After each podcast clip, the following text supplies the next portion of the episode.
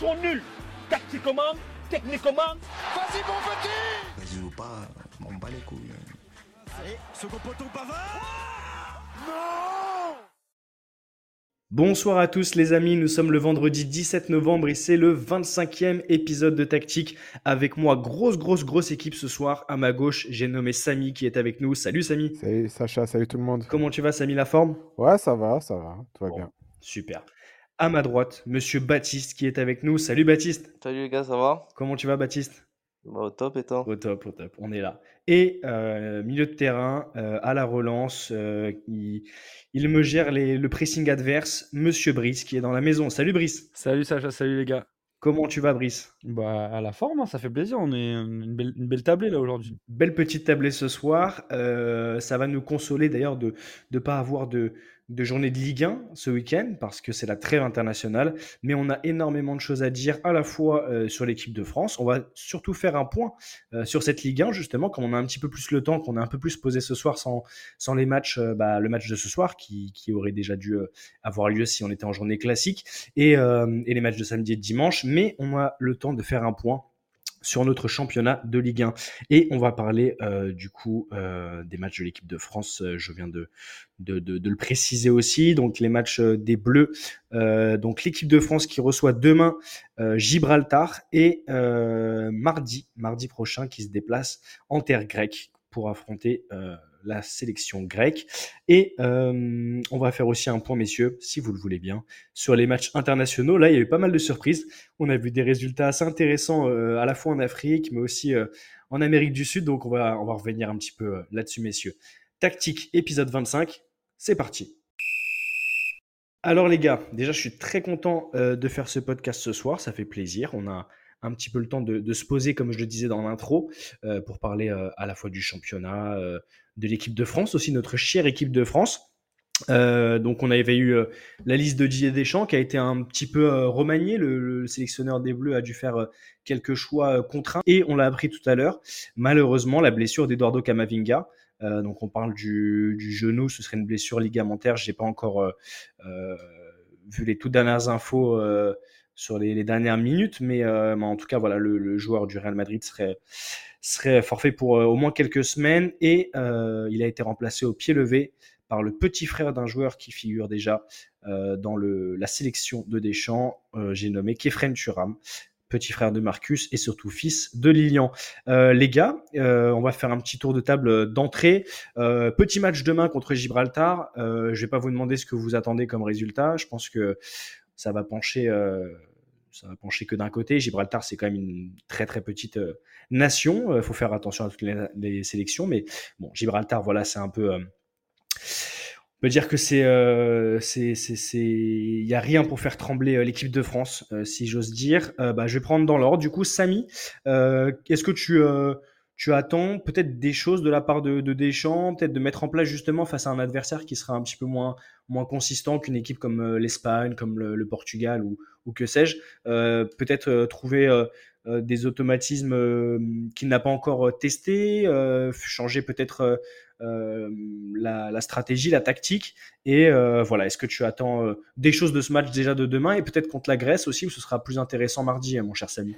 Bah, pour le match de demain face à Gibraltar, je pense que Deschamps, il va tester les, les personnes qui ont eu très peu de temps de jeu en sélection et des nouveaux notamment, euh, puisqu'il a déclaré que euh, Warren Zaïre-Emery serait titulaire demain. Donc euh, oui, c'est l'occasion de, comme je l'ai dit, de, tester des, joueurs qui n'ont pas beaucoup porté le maillot bleu, avec euh, deux, trois joueurs qui sont indéboulonnables. hein. Je parle de notamment, euh, entre autres, Griezmann, Mbappé ou encore euh, Mike Maignan. Mais ouais, c'est le match le plus important, ce sera face à la Grèce, parce que la Grèce, c'est une équipe, on l'a, on l'a vu au match aller, c'est une équipe qui est très, très chiante à jouer. Et c'est là où on attendra les Bleus et j'espère que l'équipe de France terminera ces éliminatoires-là avec la meilleure défense d'Europe.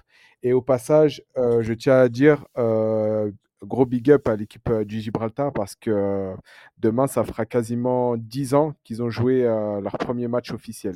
Ouais, ouais, ouais, c'est euh, quand même un, coup de chapeau parce que euh, on le disait un petit peu en off euh, avant de préparer l'émission, c'est vraiment un peu un tout petit pays Gibraltar et, et c'est vrai que la plupart des joueurs ne sont pas forcément tous professionnels et, ont une vie aussi à côté, on peut dire. C'est vrai que c'est une autre façon de voir le foot, mais ça va être un match de, de, luxe et de, de prestige pour eux demain.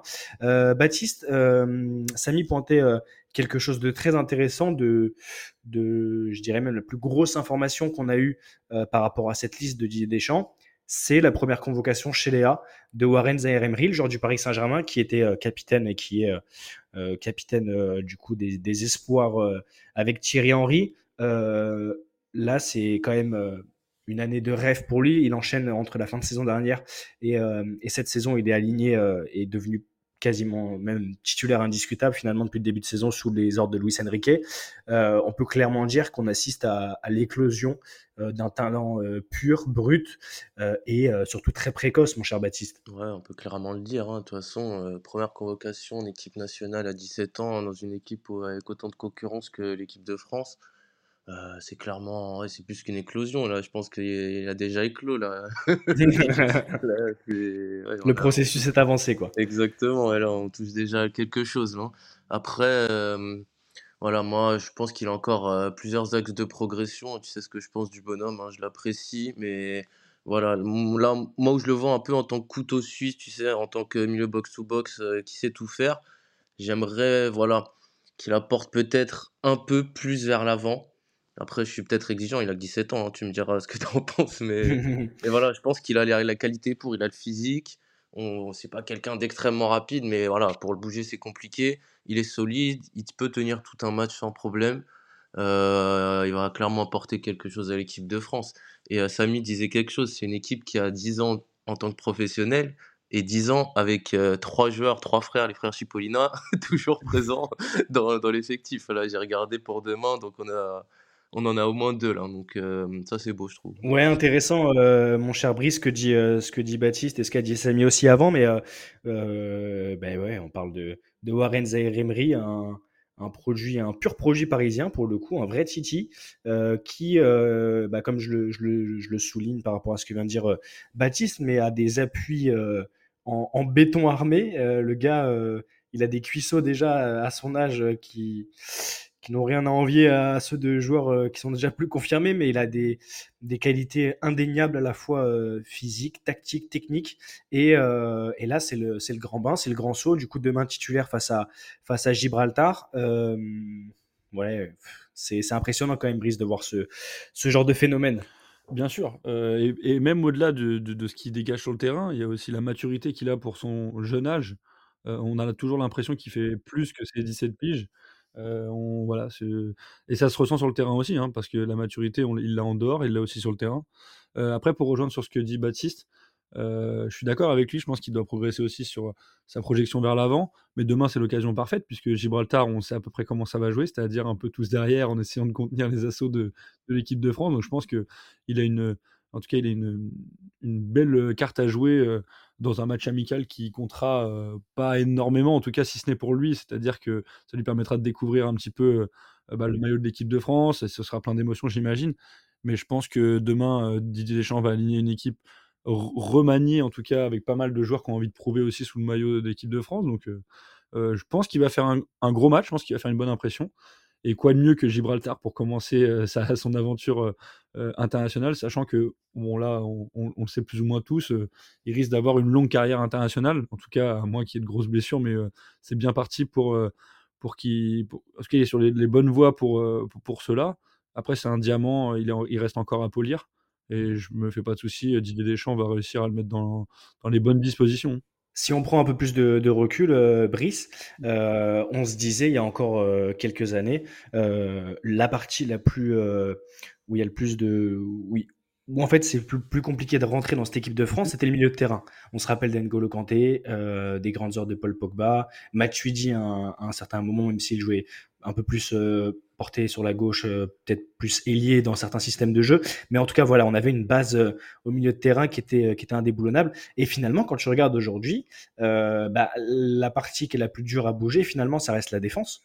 Euh, et, et le milieu de terrain, bah, justement, c'est le, le, fait que euh, ni N'Golo Kanté ni, euh, ni Paul Pogba euh, ne, ne, soient aptes à jouer et ne soient sélectionnables, on va dire, ça lui a permis aussi d'avoir cette porte ouverte. Et je pense aussi à Adrien Rabiot, mm -hmm. qui a d'ailleurs fait des, des, plutôt bonnes performances et des bonnes prestations sur les derniers matchs où il avait été aligné.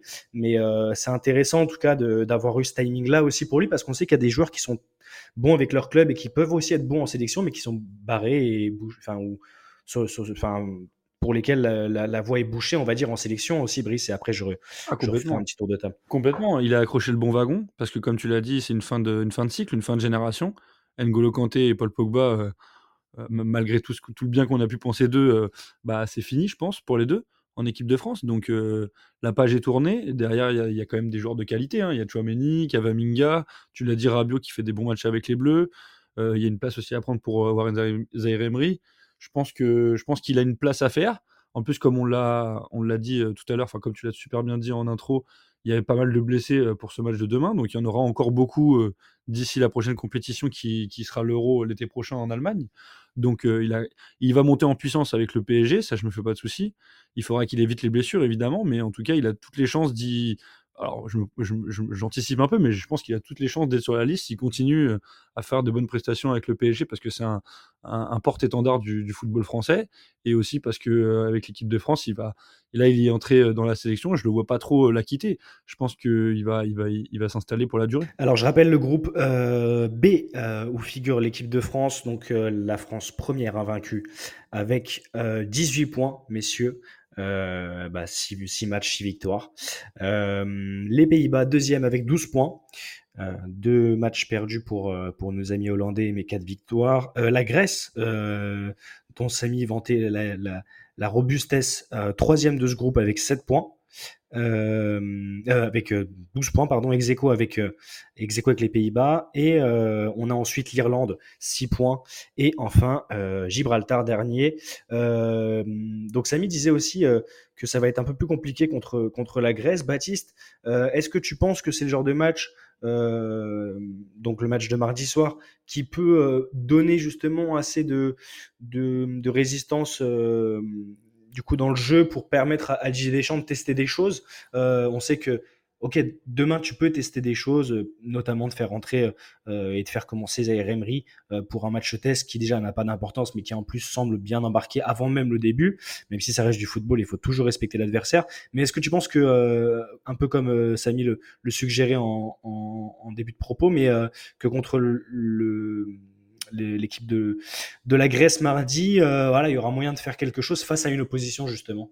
Oui, bien sûr. Donc il y aura une opposition, ça c'est sûr, euh, qui sera outre que celle euh, proposée par Gibraltar, je pense. Hein, mais à, voir quel sera le 11 aligné. Ça va être un match intéressant, je pense, statiquement parlant. la Grèce est une équipe assez défensive.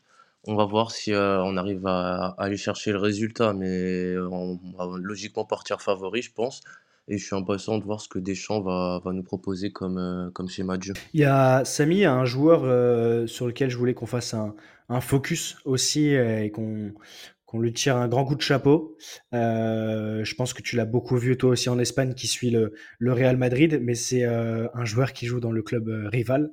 Euh, du côté de l'Atlético Madrid, je pense à Antoine Griezmann qui réalise un début de saison incroyable avec des, des, buts et des, passes décisives, mais surtout des gestes décisifs euh, quasiment à tous les matchs. On l'a vu encore cette semaine euh, en Coupe d'Europe et, sur le match d'il y a dix jours encore. Euh, on peut clairement dire que ce joueur est, est incroyable et exceptionnel. Je pense qu'on qu ne mesure pas euh, son importance aussi du côté de l'équipe de France, mais euh, pour le coup, quand Kylian Mbappé avait été désigné capitaine, il y avait eu ce, ce mot pour pour son, son compatriote euh, Griezmann de dire que euh, même si lui avait reçu le brassard, Griezmann aussi était un vrai capitaine, mon cher Samy. Ah bah oui, hein, franchement, euh, oui, c'est quelqu'un qui a beaucoup, beaucoup, beaucoup d'expérience. Hein, il a une équipe de France depuis 2014 déjà. Donc, oui, c'est quelqu'un qui a beaucoup de poids dans, le vestiaire. Pour ma part, franchement, j'étais assez un peu déçu de ne pas voir capitaine de l'équipe de France parce que, franchement, pour moi, il avait toutes les qualités requises pour être le meneur de, cette équipe. Après, Didier Deschamps a fait son choix, il faut le, respecter, bien évidemment. Mais franchement, ce que fait Antoine Griezmann, parce que lorsqu'il à l'Atlético et lorsqu'il est en équipe de France, il a deux rôles complètement différents. En équipe de France, il a plus un rôle de relayeur, tandis qu'à l'Atlético Madrid, il a un rôle de second attaquant en soutien de Morata. Ouais, il est plus libre en plus dans, dans, dans les phases offensives d'ailleurs. donc, avoir deux rôles différents et performer sur les deux rôles à la fois, euh, costaud quand même. Très costaud, très costaud. Je rappelle en plus que, que Grisou a, a 32 ans et euh, qu'on le voit, euh, tu fais bien de le préciser, mon cher Samy, mais on le voit euh, faire du repli défensif, euh, se, se glisser entre les lignes pour éviter euh, justement les premières relances et, et bloquer justement les transitions adverses. Euh, non, c'est vrai que, euh, et je vais faire, euh, je pense, la, la passe à, à Brice qui aura sûrement quelque chose à dire à, à ce sujet, mais je pense que si on prend l'équipe de France d'un point de vue historique, je pense que Griezmann a largement les arguments pour manger à la table des plus grands et, et honnêtement, il y, a un- il y a un niveau d'exemplarité qui est, exceptionnel euh, chez le, joueur de l'Atlético Madrid, mon cher Brice. Complètement. C'est un joueur qui a, toujours été, euh, qui a toujours répondu présent euh, dans, chaque compétition, que ce soit avec son club ou avec l'équipe de France. Et il est toujours régulier. Et moi, ce que j'aime beaucoup, c'est l'aspect tactique aussi.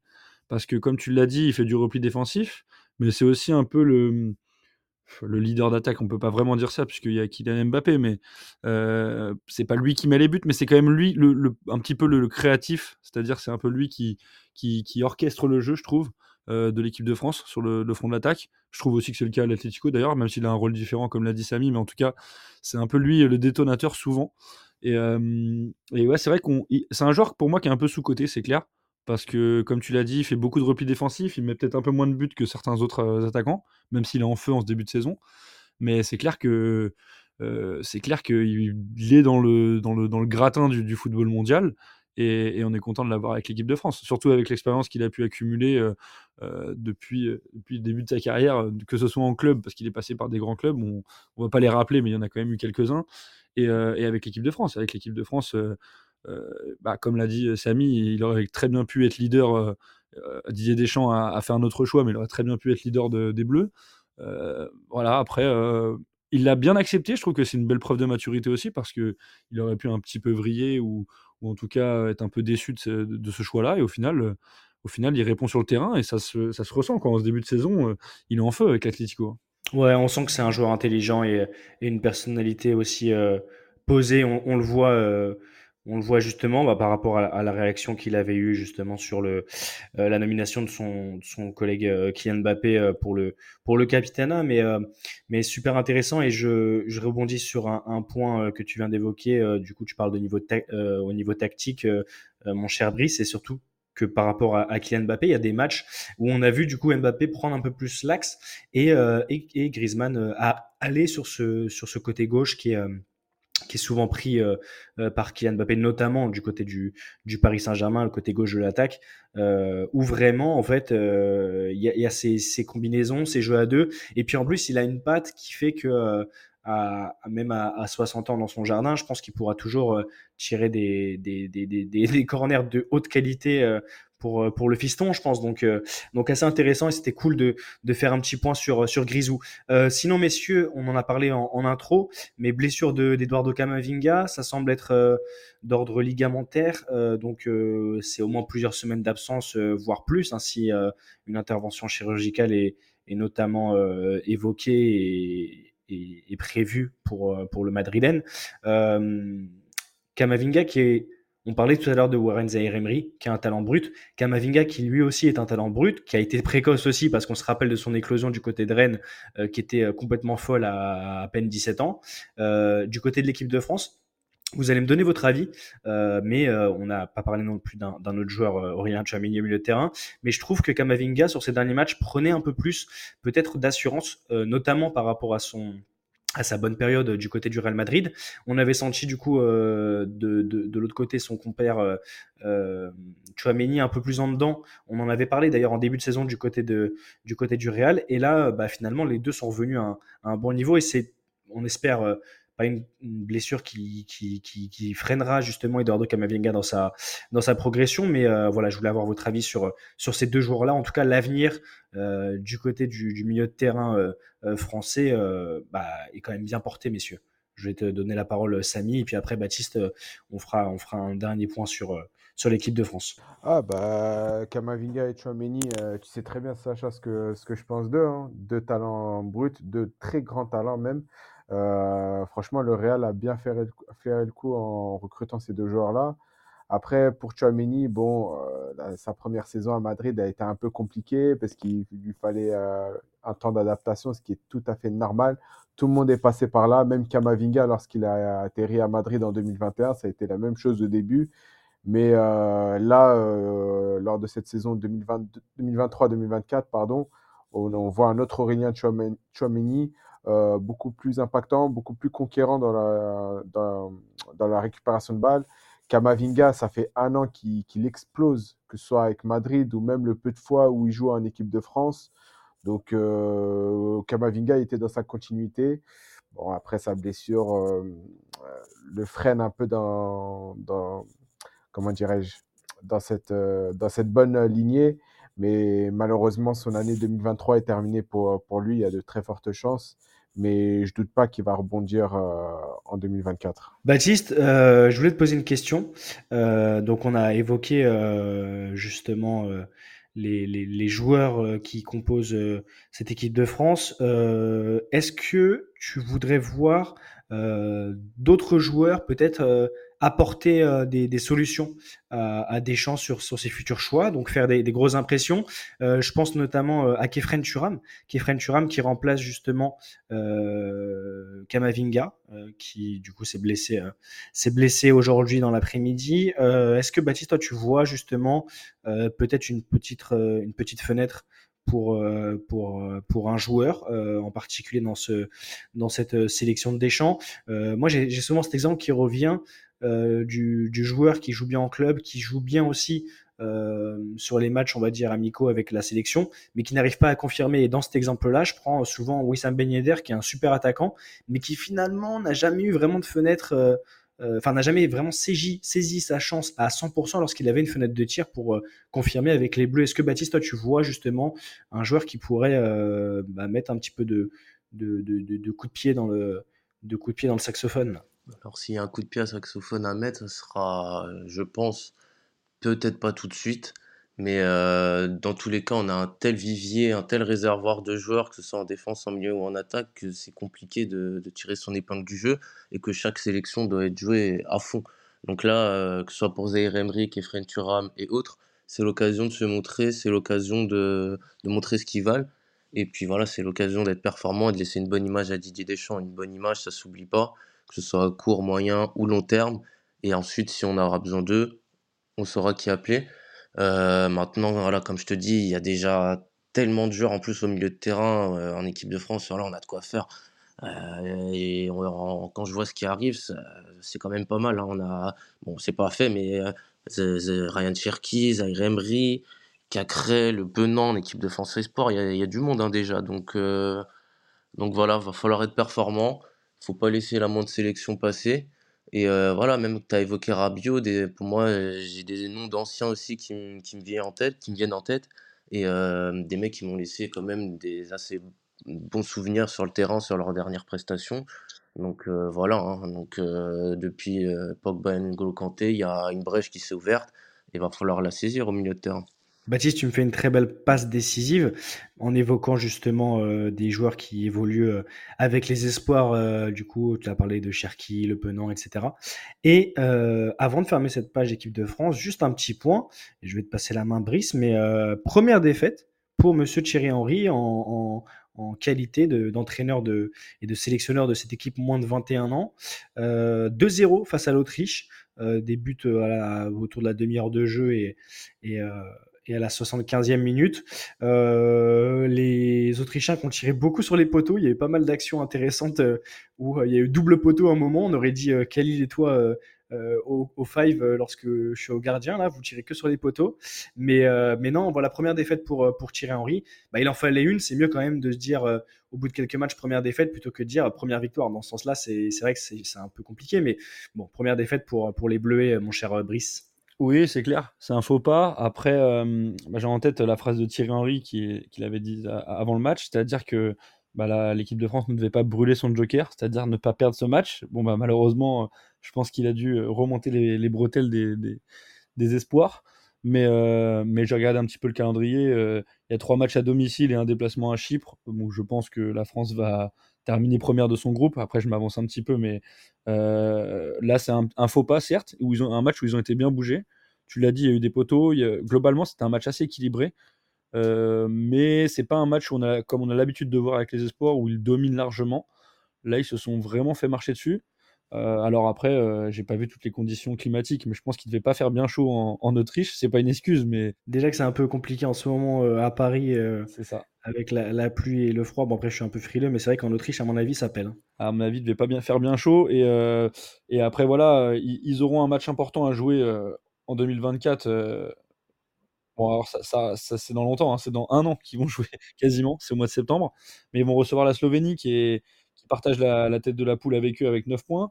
Donc euh, en, cas de, en cas de victoire, en tout cas en, en cas de bon résultat, je pense une victoire, euh, bah, ça leur ouvrirait les portes de la qualif. Donc euh, Thierry Henry, pour le moment, en tout cas, pour en faire un bilan, bah, c'est une équipe de France plutôt plaisante. Moi, j'ai- Ouais. j'ai j'ai kiffé vo- les voir jouer. En plus, je trouve que hum, il arrive à, à redonner confiance à certains joueurs qui, qui n'étaient pas forcément en grande, grande forme en championnat. Donc, c'est aussi bénéfique pour les équipes de Ligue 1 euh, d'envoyer leurs jeunes, entre guillemets, euh, euh, en espoir, même si on, tu l'as souligné, il y a une formation, et Baptiste aussi l'a souligné, il y a une grosse formation avec les joueurs lyonnais, parce qu'on sait que le centre de formation de l'OL, malgré toutes les déboires euh, du club en, championnat, reste très important. Mais, euh, mais voilà, après, c'est un, faux pas, un, coup d'arrêt, mais il ne faut, pas y voir, euh, faut pas y voir un coup d'arrêt général, je pense pas. En tout cas, c'est euh, euh, c'est un petit caillou dans la chaussure, mais je suis pas sûr que ce soit une vérité. Enfin, on verra l'année prochaine, mais il n'y a, pas de raison, en tout cas, que les signaux positifs, à part ce match-là, bien entendu. Et ça donnera peut-être une occasion à, Thierry Henry de, de, pousser une petite, gueulante. En tout cas, on avait vu l'image après la victoire 9-0, si je ne me trompe pas, euh, donner des, perspectives et, expliquer qu'il attendait encore un peu plus de ses joueurs, mais ça peut être intéressant. Euh, mon cher Samy, tu voulais, euh, tu voulais rajouter quelque chose? Euh, non, je voulais juste dire que, euh, connaissant un peu le tempérament de Thierry Henry, je pense que les murs ont bien tremblé après, après le match. hein. Messieurs, on va fermer cette euh, page sur, sur l'équipe de France, cette petite demi-heure très très intéressante et bien enrichissante. Merci messieurs. Et on va parler du cœur du podcast, du nerf de la guerre, du gros du boulot de la Ligue 1. Messieurs, donc là on l'a dit cette semaine, donc ce week-end, pas de, match en Ligue 1 puisque c'est la trêve internationale. On fera d'ailleurs un point après, euh, avoir parlé de la Ligue 1 du coup en, fin d'émission sur les matchs qui sont déroulés euh, à, l'international. Euh, et pour ouvrir cette page sur la Ligue 1, je voulais faire un petit bilan, messieurs. Je vais déjà rappeler le classement. Je vais déjà rappeler le classement. Le PSG premier, 27 points. Nice deuxième, 26 points. Monaco troisième. Quatrième Lille, cinquième Reims, sixième Lens, euh, septième Le Havre. Et puis dans le ventre mou, on a Brest huitième, Nantes neuvième, dixième Marseille, onzième Metz et douzième Montpellier. Et puis on va dire sur la dernière partie de tableau, on a Rennes, treizième. D'ailleurs, Brice, tu feras un petit point peut-être sur Rennes parce que c'est un peu compliqué. Euh, Toulouse 14e et puis vraiment la fin de tableau 15e, premier non relégable Strasbourg avec ensuite Lorient 16e, Clermont 17e et l'Olympique lyonnais 18e et dernier de Ligue 1. Messieurs, euh, ce que je vous propose, on va, euh, d'ailleurs c'est une idée que m'avait suggéré Baptiste, donc je lui fais un petit, un petit clin d'œil, on va euh, parler de nos équipes coup de cœur. Et ensuite, on va prendre un petit peu de temps pour parler en profondeur des équipes qui sont un peu déjà engluées dans une crise. Si on regarde le classement et si on regarde la qualité des matchs, on peut parler notamment de Lyon qui, là, pour le coup, est vraiment au fond du trou, euh, creusé dans un trou, puis dans une malle et dans un puits. Mais on a euh, des équipes qui nous surprennent un petit peu dans le mauvais sens. Je pense à Rennes. Rennes qui, a bien dégringolé au classement. Euh, je pense à Lorient aussi, qui, proposait un, jeu très très intéressant l'an dernier sous les ordres de Régis Lebris, l'homonyme de, notre cher Brice à nous. Mais voilà, on va commencer par, par vos équipes coup de cœur. Je vais faire un petit tour de table. Ben, on va reprendre. Tiens, Samy, euh, quelle est ton équipe coup de cœur euh, de ce début de saison euh, à, du coup 12 journées du début de, saison? Pour la plupart et il y en a qui ont des matchs en retard. quelle est ton équipe coup de cœur, mon cher Samy? Et explique-nous pourquoi et ce qui t'a plu justement par rapport à cette, cette équipe choisie. Bah, j'ai pas un seul coup de cœur, j'en ai deux. Ouh, ça c'est grande des Ligue des Champions, grande des soirées, euh, grande des passionnes. On t'écoute. J'ai euh, le Stade de Reims qui, euh, qui est sur sa lancée en fait de la saison dernière, qui pratique un football vraiment séduisant, un football plaisir. Et franchement, on voit qu'il y a une certaine alchimie entre les joueurs, où le style a, vraiment instauré un climat de, de confiance, alors que lorsqu'il est arrivé, Rennes était en plein plein doute, et encore le mot est faible. Mais euh, franchement, c'était un football plaisir. J'avais l'impression, quelquefois, quand je voyais le stade de Reims, de voir un peu euh, l'OM de Sampaoli. C'était vraiment le football plaisir. Euh, les joueurs se, se, se, se, font kiffer sur le terrain et ça se voit. Et deuxième équipe, c'est surprise, puisque c'est le promu Le Havre. J'ai été, mmh. j'ai été étonné de voir certains matchs du Havre à pratiquer un football vraiment offensif quand même. Euh, le coach euh, Luc Elsner qui est dans sa continuité en fait euh, de ce qu'avait réalisé l'équipe en, Ligue 2 la saison dernière.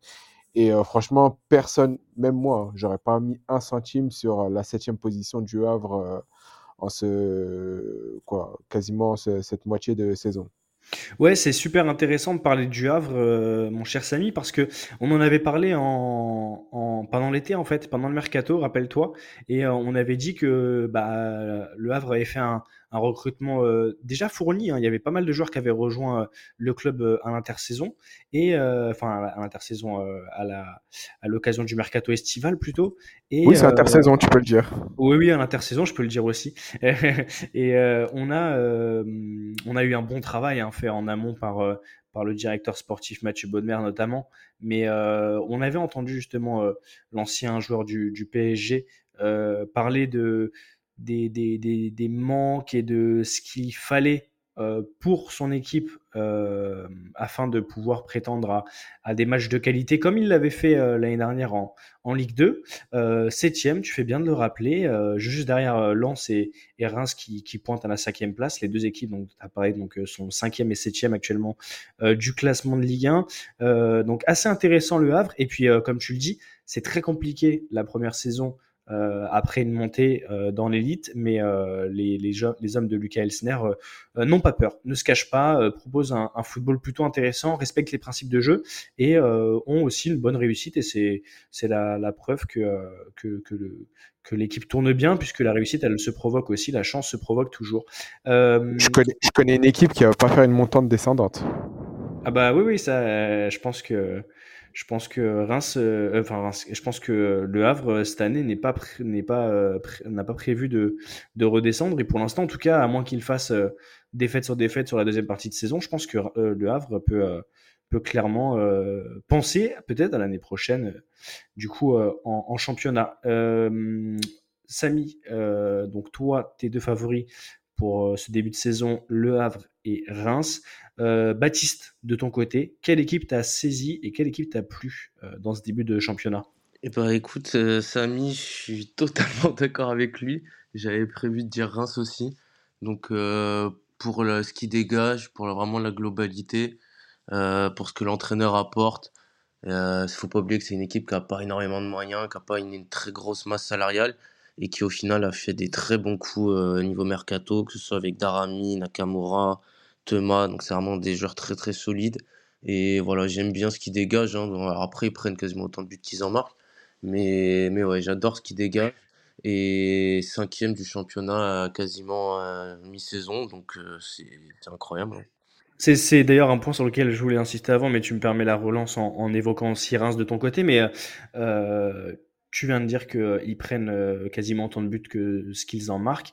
Euh, ça me fait penser au dernier match joué euh, par, par, par Reims, du coup, sur leur pelouse face au Paris Saint-Germain même dans ce match-là où, le PSG a, été un peu plus en réussite que d'habitude notamment, euh, on les a vus ne pas abandonner le jeu. On les a vus ne pas abandonner le jeu. Euh, il y a eu des, eu des tentatives quand même. Si je prends les stats un peu brutales euh, et brutes, plutôt brutales que brutales, pardon, mais brutes de ce match-là, Reims tire 19 fois, 19 fois au, au, but face au Paris Saint-Germain, même s'il y a il y a, moins de tirs cadrés que, ça. Vous imaginez bien 6 tirs cadrés, mais c'est exactement le même nombre de tirs cadrés du, euh, côté du PSG.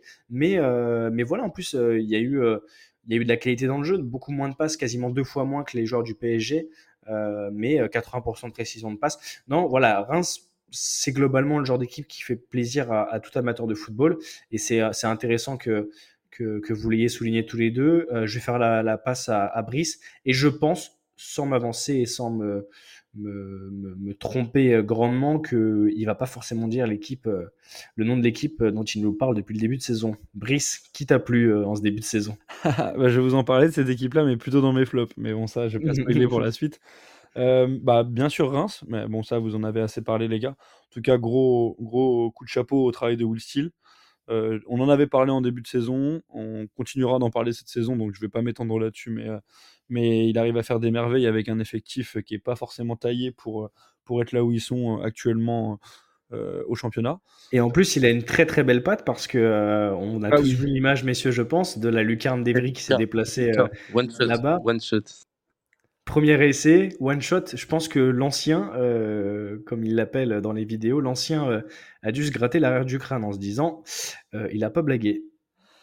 Tu as, complètement raison. Et euh, euh, on avait parlé de lui, on avait parlé aussi de Frank Hayes euh, comme très bon coach de, la Ligue 1. alors, je vais pas parler de Lens comme équipe qui, me séduit parce qu'ils ont un petit peu de retard à l'allumage en championnat. En tout cas, gros coup de chapeau aussi à eux en, Ligue des Champions parce que je les voyais pas à ce niveau-là de à ce niveau-là, tout simplement. Même pas de, même pas sans parler de points, mais à ce niveau-là de d'intensité, de, niveau de jeu. Et, et, moi, une équipe qui est pas la plus sexy, mais que je, que je trouve quand même redoutable, assez efficace, euh, et qu'on parle, dont on parle peu, et qui est pourtant bien classé, c'est, Lille, quatrième. Mm. Et, euh, et, Lille, là, je regardais un petit peu dernièrement. Alors, déjà, il faut savoir que Lille n'a pas perdu en match officiel depuis le 26 septembre, donc ça commence à remonter un peu. Et euh, ils ont fait que des gros résultats, quasiment aucune défaite contre les gros de ce championnat. ils ont fait match nul à Rennes, ils ont fait match nul à Lens, ils ont fait match nul à Marseille, ils ont battu chez eux Monaco. Donc, c'est pas une équipe très, très, très sexy, mais Paolo Fonseca fait du bon travail. en, Coupe d'Europe, bon, certes, on l'a déjà dit, ils ont un groupe très, très facile, mais, mais ils font le travail. Le, travail est fait. Ils sont premiers de leur poule, 8 points. ils ont des matchs relativement simples pour conclure. Donc, je les vois bien finir premiers de leur poule. Disons que c'est pas flamboyant, enfin, en termes de jeu, mais, mais c'est bougrement efficace et, et, ça fait plaisir de voir un, club qui était pas non plus dont on avait certains doutes en début de saison, en pré-saison, et au final, euh, bah, ils, les ont dissipés parce qu'ils ont le même nombre de points que Ils sont euh, aux portes du, aux portes du podium. Euh, donc, moi, franchement, je trouve que c'est un début de saison réussi pour eux. Début de saison réussi. D'ailleurs, si je prends une stat que, euh, que qui, je sais pas qui t'a échappé, parce que tu as listé quasiment toutes les stats de, de Lille depuis ce début de saison, mais une stat qui, qui me fait plaisir, moi, c'est surtout que Lille n'a perdu que deux matchs depuis ce, le début de cet exercice 2023-2024. Euh, euh, Dont un domicile contre Reims. Je te coupe, mais c'est vrai que c'est vrai qu'ils ont perdu contre l'autre sensation de, de, ce début de saison. mais c'est vrai que c'est vrai que c'est un, un beau bilan. Eh bien, messieurs, moi, je vais me faire, euh, je pense que vous allez avoir l'image, la touche euh, à moi-même. Vous savez, la touche ratée qui, retombe dans les pieds. Euh, parce que je voulais parler de Nice, moi. Je voulais parler de Nice. Donc, je vais faire un petit peu moins long que vous. Mais Brice, tu parlais justement de, d'équilibre et d'avoir euh, justement une assise défensive euh, ben, du côté lillois qui est, assez intéressante, toi. Mais on a Nice et Nice n'a toujours pas perdu, messieurs, zéro défaite dans ce début de, saison, à un petit point du Paris Saint-Germain, Nice deuxième. Euh, franchement, je n'attendais pas grand chose de cet entraîneur. C'est pas que c'est péjoratif, mais c'est juste que je le connaissais pas forcément. Euh, cet entraîneur italien de l'OGC Nice, Farioli. honnêtement, les gars, je suis assez séduit sur plusieurs points. Alors, je vais commencer par la défense. Déjà, je pense que les Brésiliens ont un syndrome d'élixir dans le biberon parce que Dante, je pense qu'il fête ses 77 ans la semaine prochaine.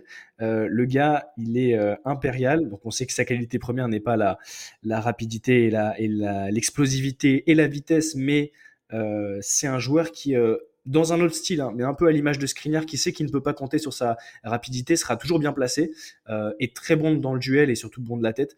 Donc, donc franchement, assez, assez intéressant de, de, voir des joueurs bah, comme, euh, comme Dante, qui en fait, euh, je prends souvent l'exemple de Vittorino Hilton, mais qui sont des, des, des, des, joueurs de, de grand talent, en fait, peu importe euh, ce qu'on peut penser dans le football moderne avec, avec justement le, jeu porté vers l'attaque, le côté flamboyant, les dribbles, etc. Moi, franchement, je trouve que ces joueurs sont extrêmement talentueux du côté de la défense. C'est un art de défendre. Et si je reprends du coup euh, cette équipe-là, donc là je vais prendre le match euh, contre Montpellier, donc de, vendredi euh, d'il y a une semaine. franchement, c'est une équipe qui a de la, qui a de la, a de la gueule, ouais, on va dire ça. Hein, J'allais dire qui a de la bouille, mais qui de la gueule. Franchement, avec un, un, gardien plutôt intéressant, Bulka, Todibo derrière, c'est très costaud avec Dante. J'ai parlé de Dante, mais grosse grosse, euh, grosse charnière euh, centrale. Melvin Barra à gauche, qu'on avait vu euh, bien progresser du côté de Lyon, intéressant. Rosario à droite. Et surtout, moi, je trouve que Morgan Sanson, il est beaucoup mieux qu'à un certain moment. Je trouvais qu'à Marseille, il était très intéressant, mais qu'il y avait des moments de flottement. Samy, je te, je te, je t'offre la relance à ce moment-là. On est d'accord que Sanson, il faisait pas le plein à chaque match du côté de l'OM. Oui, ça alternait les hauts, les hauts et les bas, mais Sanson, en fait, il a un profil vachement offensif. Et moi, ce qui m'énervait lorsqu'il était à Marseille, c'est euh, sa finition. Parce qu'à beaucoup, à beaucoup de reprises, il mm. se retrouvait beaucoup de fois euh, face au but et il ratait je, trouve, je, trouve, quand même qu'il a passé un cap, hein, justement, par rapport à ce que tu dis euh, à ce niveau-là du, du, côté Nice, bien entouré aussi par Kefren Turam, qui fait euh, du coup son entrée dans la liste de, de, Deschamps pour ce rassemblement après la blessure de, de Kamavinga. Vas-y, Samy. Et c'est pour ça que moi, je, moi, je pense que euh, son passage à Aston Villa, ça a été un mal pour un bien. Mal parce qu'il n'a pas, pas, il a pas beaucoup joué, mais bien parce que ça l'a aguerri. Et la preuve, quand, on voit, quand on voit ses prestations à Nice, je me dis que son mm. passage en première ligue euh, a, été, euh, a été bénéfique pour lui.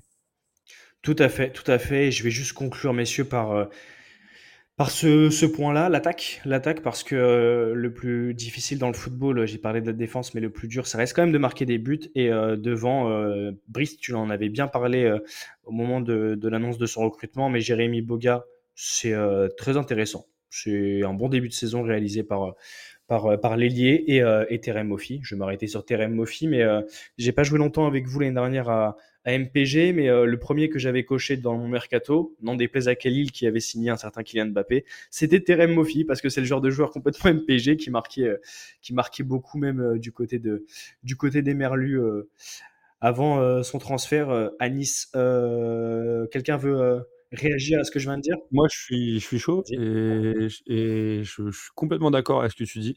Nice, c'est l'exemple parfait de l'efficacité en ce début de saison. C'est pas l'équipe la plus sexy sur le terrain non plus, un peu à l'image de Lille, encore un peu plus efficace. Mais comme tu l'as dit, c'est, c'est quand même assez sexy sur le papier.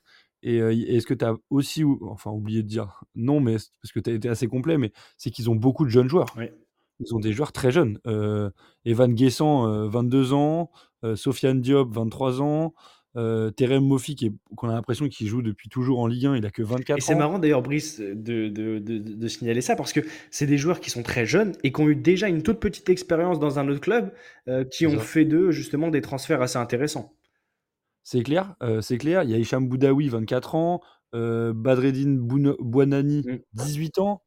Enfin, voilà, tu as raison, c'est des joueurs qu'on. Même Melvin Bark, moi j'aime beaucoup, je trouve un, joueur un peu sous-côté. je trouve, ça n'a rien à voir, c'est pas footballistique, mais je trouve qu'il a une tête énervée quand il joue.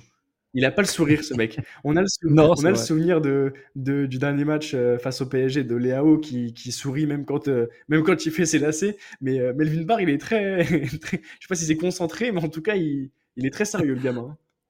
C'est clair, c'est clair. Après, Melvin Barr, très bon derrière. Ils ont Todibo aussi, qui est un joueur qui était un petit peu à la relance, qui a que 23 ans. On a l'impression que c'est pareil, qu'il joue depuis, depuis, peut-être pas 10 piges, Ça mais au moins 5, ça heu, ça 5 c'est ans. marrant parce que comme, moi j'avais été dans un internat dans le dans le 92 où il y avait justement l'académie de Bernard Diomède par laquelle est passé, Jean-Claire, Todibo et heu et et on m'avait raconté que justement lui avait une, une, une persévérance et qu'il allait qu'il annonçait déjà qu'il allait, heu, jouer professionnel. Et quand tu regardes en fait il a joué très tôt, heu, dans des clubs, heu, dans des clubs, je pense au Barça, il avait fait un tour du côté du Portugal aussi, je crois du aux côtés du Il a fait Benfica je crois. Barça, et en fait c'est c'est des clubs dans lesquels il est passé, il a pas forcément beaucoup joué, mais c'était des top clubs tout de suite. Et c'est vrai que tu as l'impression qu'en fait ça fait très longtemps qu'il qu'il qu'il joue en fait, Todibo alors qu'il est très jeune. Complètement, complètement et c'est pour ça que comme tu l'as bien rappelé, ils ont une équipe, entre des joueurs d'expérience donc bon, bah, qui de mieux que Dante pour incarner l'expérience? 40 ans, c'est un modèle, ça fait penser un peu à Hilton à Montpellier et un mix avec des jeunes joueurs, des joueurs expérimentés comme Khéphren Thuram aussi qui a que 22 ans, mais qui joue avec l'équipe de France, heu, Morgan Sanson, tu l'as rappelé, qui a une énorme expérience de la Ligue 1, heu et après des joueurs qui viennent de l'étranger, genre Rosario qui est un très bon joueur aussi. Enfin voilà, tu as Boulka pareil qui est un gardien, heu heu, qui était un petit peu sous-coté et qu'ils ont eu pour en fait, ils ont fait un recrutement très intelligent et je suis comme je suis d'accord avec toi, le coach, heu, bah, on misait pas forcément beaucoup sur lui en début de saison puisqu'on connaissait pas son CV. Mmh. Il était passé par des clubs ou des ligues un peu plus, on va dire, Secondaire. moins médiatisées, ouais, secondaires et en vrai, ça ça marche super bien ce qu'il propose en en ce début de saison. Personne n'aurait mis une pièce sur Nice, 2e de Ligue 1, heu et qui a même battu le PSG au Parc. Ouais. Il faut quand même rappeler qu'ils ont battu le Non, non, ne le rappelle pas, ils ont battu Marseille, ils ont battu, ils ont battu quasiment tout le monde, hein. Heu, Donc ouais. Brice, heu, donc là si je liste, on a parlé donc à l'instant de Nice, on a parlé de Lille, on a parlé de Reims et on a parlé du Havre. Heu, les gars, je voulais revenir sur une autre équipe avant, donc je vous laisse le je vous laisse la le choix, heu, d'évoquer point par point, heu, ce que vous voulez, mettre en avant sur, cette équipe-là dont on parle un peu moins et je fais d'ailleurs un petit clin d'œil, une petite case dédiée à à Bass, Bass QL Foot que vous pouvez aller voir sur les réseaux. C'est hilarant ce que propose le copain Bassamba, mais son équipe en France, en Angleterre on sait que c'est Arsenal, mais en France, c'est l'AS Monaco. Heu, Baptiste, je te passe la main. L'AS Monaco finalement, c'est un club qui fait un peu moins parler encore cette année, mais heu, qui avance, heu, qui avance assez solide assez solide même s'il y a il y a des trous d'air, heu, par, certaines, dans certains matchs, sur certaines séquences de jeu, mais il y a des joueurs de très grand talent quand même. Je pense, je pense à Minamino qui s'est réveillé alors qu'on pensait qu'il était, complètement cramé ou alors, qu'il n'avait pas le niveau en arrivant. Je pense à Golovin notamment. Il y a quand même du ballon, du côté de l'ASM, mon cher Baptiste. Ouais, tu as as raison Sacha, même Maripane, donc c'est une équipe, vraiment solide. C'est je crois que c'est même la 2e équipe qui marque le plus de buts derrière le PSG. Ils ont, heu, dis-moi si je me trompe, ils Alors, ont été un je peu ouais? je te confirme puisque Monaco a mis 25 buts, hem, Paris est à trois 4 buts de plus, 29 buts, mais tu as souvent, et tu te trompes quasiment jamais sur les stats, je te confirme. Monaco 2e équipe, la plus prolifique de Ah Ligue 1 ouais. derrière le PSG. Bon après je pense qu'elle s'en prend pas mal aussi, mais bon ouais je crois, de de souvenir, c'est ce qui me semblait, mais ouais, Minamino qui se réveille, on n'y croyait plus, on n'y croyait plus. Heu, c'est pas mal du côté de Monaco. Moi je reste quand même sur l'élimination contre le PSV en prolongation, c'est c'est dommage. Je m'en suis toujours pas remis, hein. J'aime bien quand même Monaco, mais ouais, sinon ça reste quand même assez solide. Heu, je les attends, heu, pour, une place en Ligue des Champions l'année prochaine, hein, donc ils ont ce qu'il faut. Hem, leur nouvel entraîneur, bon, discret mais efficace. Je sais pas ce que tu en Mmh. penses, mais Ouais, Adi Hutter, heu, au patronyme, heu, assez, Ouais, pas marrant, osé. non, non, non, mais mais c'est vrai que la la la 1re fois que j'avais entendu le patronyme, je m'étais dit: «Ah ouais, OK, d'accord, Adi Hutter». Mais non, non, assez intéressant, comme coach, mais on av on avait pardon, mais on avait décrit justement ce ce profil d'entraîneur. Rappelle-toi, heu, rappelez-vous messieurs quand on faisait le le l'été, le mercato et heu et c'est vrai que c'est assez intéressant, pas un mot plus haut que l'autre, plutôt, plutôt, je trouve dynamique dans ses, choix alors que, bah, Philippe Clement, heu, son prédécesseur, lui pour le coup n'avait pas le dynamisme comme, principale qualité si je ne me ne me trompe pas. Mais heu, mais ouais, c'est intéressant et puis, heu, on en avait parlé aussi avec les les autres, mais heu, franchement, Minamino intéressant, mais Golovin, moi, il me fait plaisir à chaque fois qu'il marque. C'est lucarne, c'est grosse frappe. Euh, Samy et, Brice, je pense que là, on est sur quand même des, des joueurs chocolat, quoi. C'est des joueurs Nutella, même, j'ai envie de dire. C'est euh, les mecs qui, euh, qui, qui, qui, techniquement sont au-dessus de la mêlée, quoi. Ah bah, il régale, il régale techniquement, donc déjà au, au, milieu de terrain, ça, ça fait plaisir. Et comme tu l'as dit, il met des frappes dignes de, dignes de la Bundesliga, quoi. Ça frappe à 30 mètres, euh, pleine lucarne, euh, ça, c'est joli à voir. Et, euh, et, et tu l'as bien rappelé aussi, c'est qu'ils ont une attaque de feu. Euh, ben Yedder, ils ont Balogun. Ouais. là, il y a Mbolo qui est blessé, mais sinon, tu rajoutes Mbolo dans la rotation, ça fait quand même du, du costaud. Il y a Ben Seguir aussi, qui est blessé. Il y a Akliouche. Enfin, voilà. Quand tu rajoutes des joueurs comme Golovin du milieu de terrain qui peuvent se projeter et mettre, et, et mettre du danger devant le but, ah, tu comprends pourquoi c'est la deuxième mmh. meilleure attaque de, de Ligue 1. Et, euh, et, je termine en disant que le prochain match euh, vendredi, c'est PSG Monaco. Donc euh, ça risque de sentir le, le mmh. feu. il risque d'y avoir quelques buts. Quoi. Donc la meilleure attaque avec 29 buts marqués du PSG et la deuxième meilleure avec 25 buts, ça, ça, annonce, ça annonce du spectacle. Et ouais, il risque d'y avoir, d'y avoir quelques buts. Et tu as rappelé justement les joueurs qui composent l'effectif monégasque à, à l'attaque. Je pense que si, si comment Skriniar n'est pas bien réveillé ce, jour-là, il risque de prendre de sacrés euh, coups de froid dans le dos. Euh, les gars, on a parlé des équipes qui vous avaient séduit dans ce début de, championnat. Je vais refaire un tour de table. On va commencer par, euh, Samy. Messieurs, quels ont été les, flops, on peut dire, de ce début de saison? Samy, je te donne les clés du camion à ce niveau-là, est-ce que tu vas dire Lyon ou est-ce que tu vas te démarquer? Bah, Comme tout à l'heure, euh, j'en ai deux. T'en as deux? Bah écoute, euh, là on est sur, euh, on est sur du praliné, on est sur le, le, le, petit nuage de chantilly au-dessus du, du, yaourt, on est sur le, le, top quoi. Bah, première équipe qui me déçoit, c'est le Stade Rennais. Ouais. par rapport à l'effectif qu'ils ont, par rapport au mercato qui a été fait, notamment le boulot monstrueux qu'a fait le directeur sportif Florian Maurice voir cette équipe-là en deuxième partie de tableau, franchement, euh, c'est décevant. Euh, euh, c'est l'équipe qui c'est la première équipe à s'être inclinée face à l'Olympique lyonnais. Euh, ça... C'est vrai, vrai, que vu, vu le, la forme des Lyonnais sur cette saison, on se demandait qui allait bien céder contre Lyon. Bah, personne n'aurait misé sur le Stade Rennais, mais bon, euh, voilà, c'est comme ça. Mais euh, ouais, quand on voit franchement l'effectif, ça mérite. Le Stade Rennais mérite d'être dans les quatre premiers. Donc, ouais. Donc voilà, c'est décevant. En plus, Genesio qui a été maintenu cette semaine. On va voir ce que ça va donner après la trêve. On a vu très tendu d'ailleurs hein, Genesio face, euh, face, euh, face à Lyon, notamment à la mi-temps. Euh, oui. On sait qu'il a du caractère, mais le voir quand même exploser comme ça euh, en, en, cours de match, euh, ça, c'est quand même symptomatique d'un état assez, assez nerveux hein, du coach, du coach René. Hein. Bah, même lorsqu'il était à Lyon, on le voyait quelques fois, Bruno Genesio, assez nerveux. Hein. Ouais, ouais, c'est vrai, mais là, on sent, on sent qu'il était quand même très touché là, sur, dans, dans, la mi-temps, de perdre un peu ses gonds comme ça c'est vrai que bon, il y a des joueurs qui sont des entraîneurs euh, comme des joueurs, hein, tout simplement, mais des entraîneurs qui sont un peu plus volcaniques. Mais, mais c'est vrai que Genesio, quand même, euh, lorsque ça va bien, on le voit sera imposé. Et là, on l'a vraiment vu ne pas tricher et, et montrer vraiment ce qu'il ressentait. Exactement. Au moins, il est authentique. Euh, donc voilà. Ensuite, deuxième équipe, un peu moins, un peu moins que le Stade Rennais, mais qui reste quand même assez décevant, c'est Toulouse. Toulouse, ouais. Okay. Parce que Toulouse a fait euh, une saison l'année dernière, notamment une deuxième partie de saison assez incroyable avec euh, la Coupe de France.